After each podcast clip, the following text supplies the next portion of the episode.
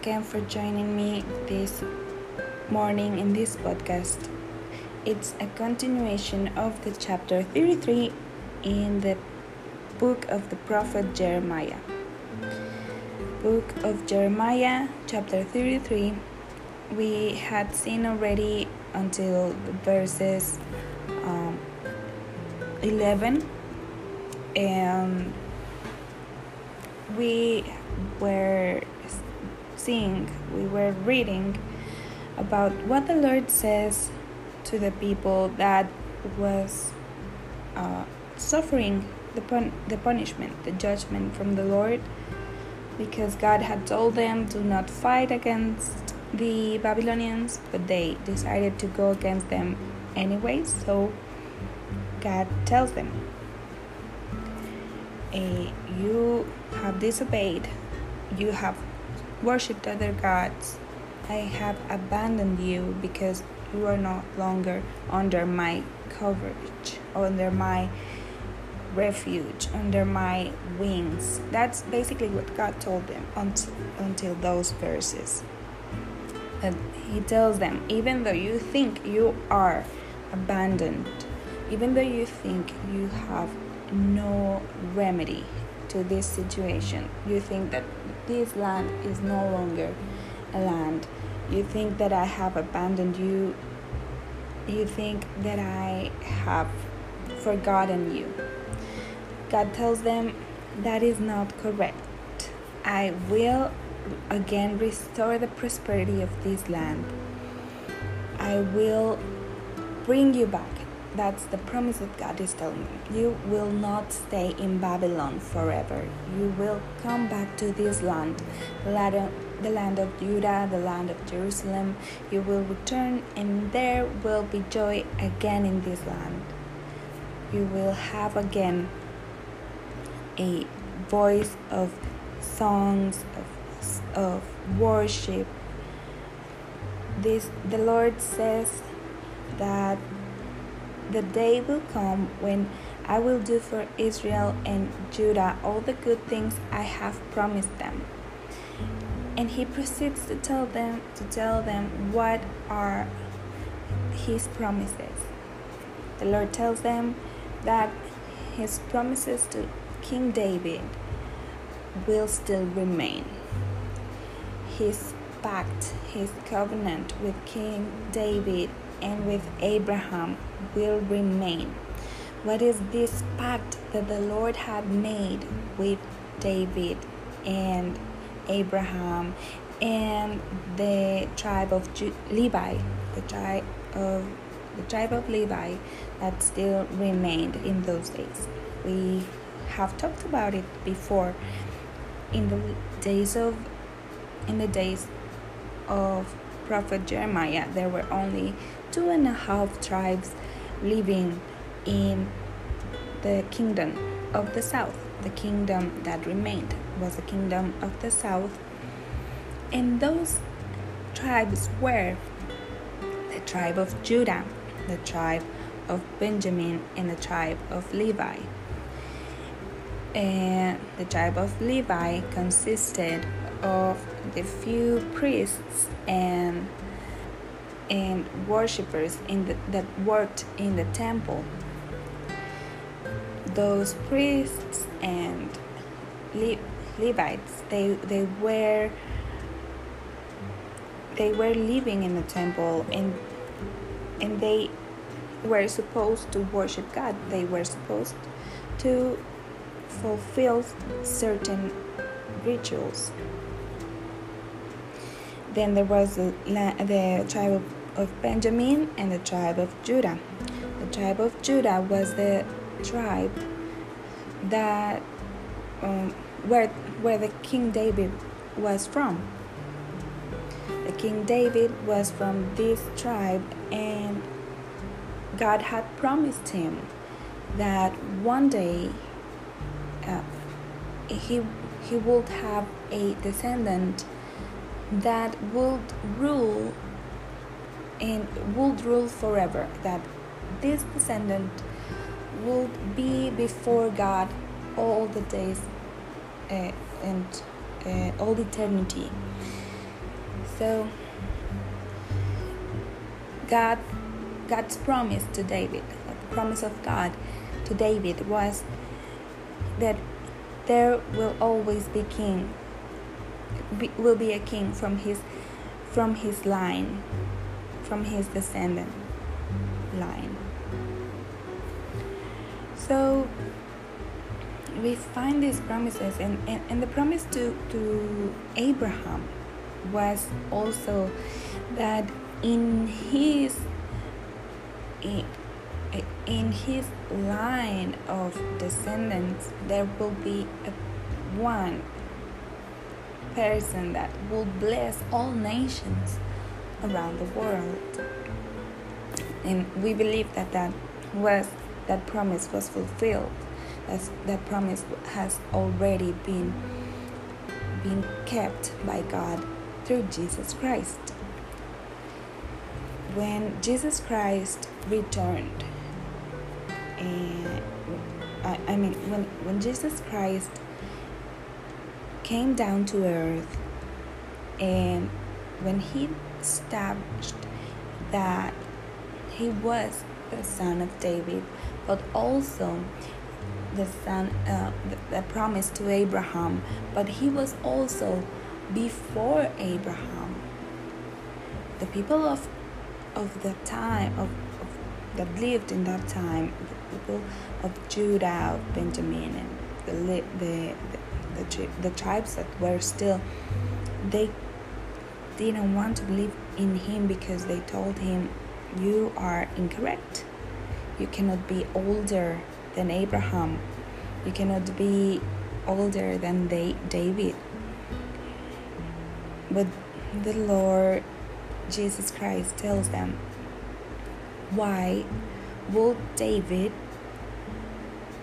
speak about me as the Lord God.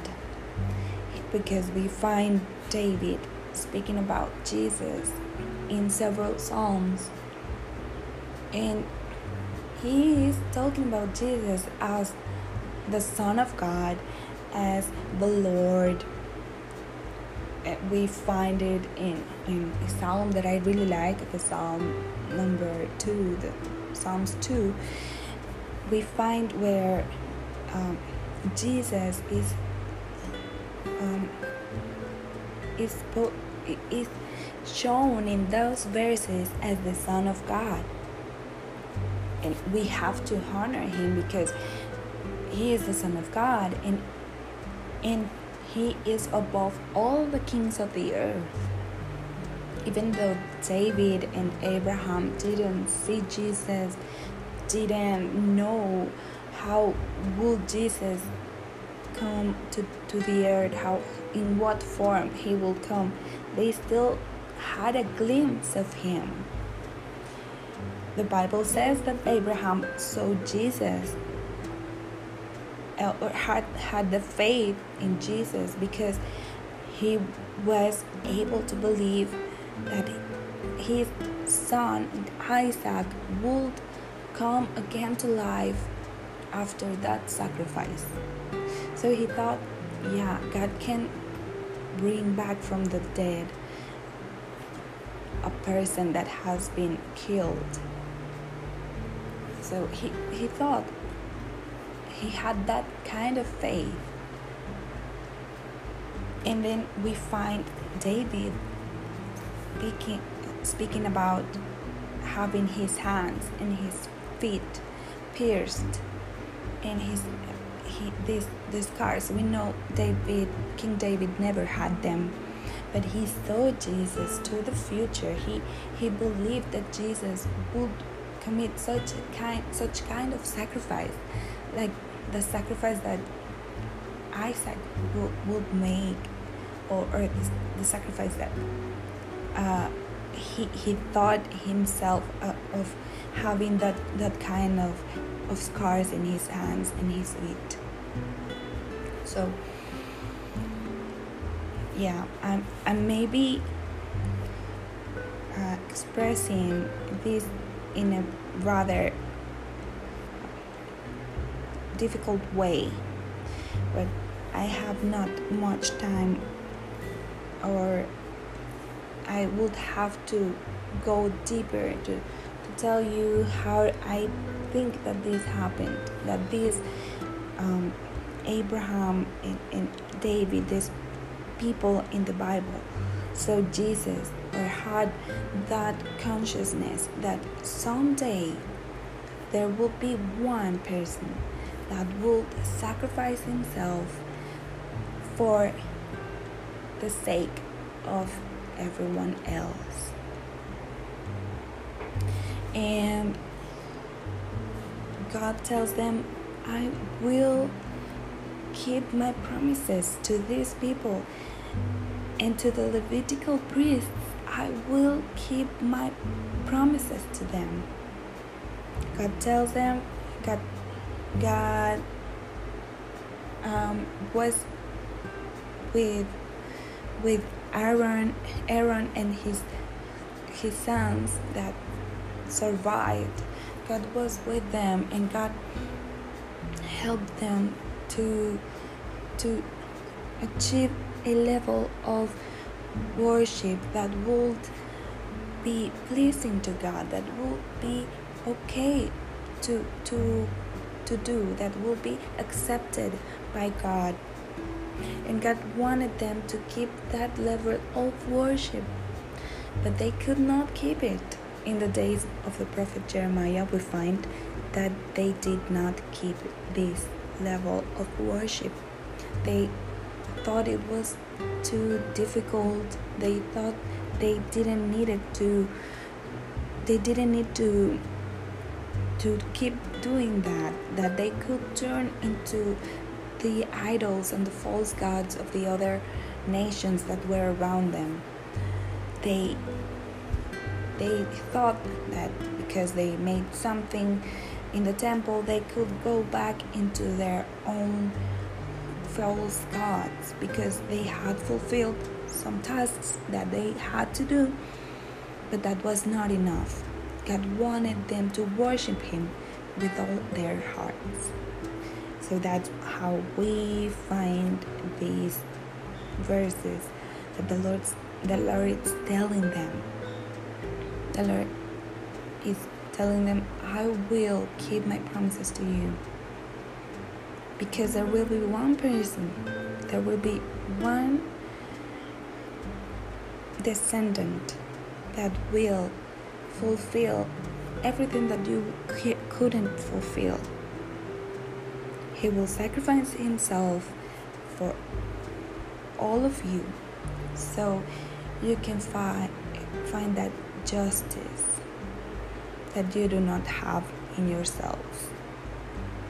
And you can be aided by him. You will be helped by god himself to achieve that level of worship that he requires. And the Lord tells them, the people is saying that I chose Judah and Israel and then I abandoned them. They are telling to they, they are saying that Israel is not worthy to be counted as a nation. But the Lord says, I will not I will not reject my people. He said, he said I will never change my laws that govern night and day, earth and sky. I will never do that. And I will never abandon the descendants of Jacob or David, my servant or change the plan that David's descendants will rule the descendants of Abraham, Isaac, and Jacob. The Lord says, I will restore them to their land and have mercy on them.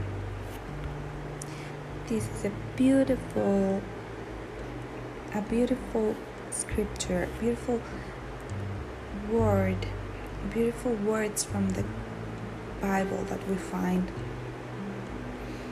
that even though these people were not worshiping God, they were not